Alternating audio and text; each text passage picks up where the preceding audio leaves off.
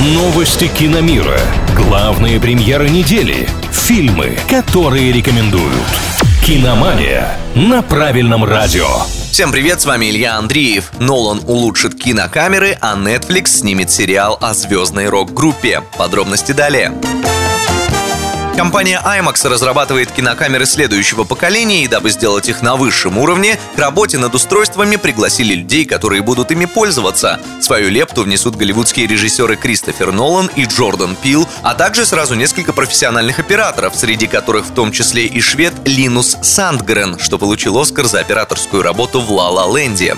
Скорее всего, мастера съемочного процесса будут этакими идейными вдохновителями. Уж слабо представляется, как они что-то сами паяют, прикручивают и программируют в новых камерах IMAX, но мы можем и ошибаться.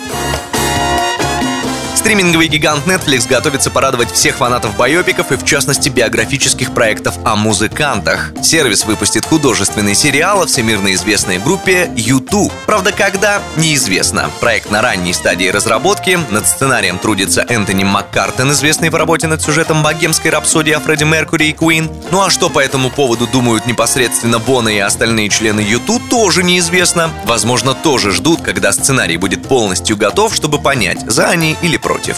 На этом у меня пока все. Услышимся на правильном. Киномания на правильном радио.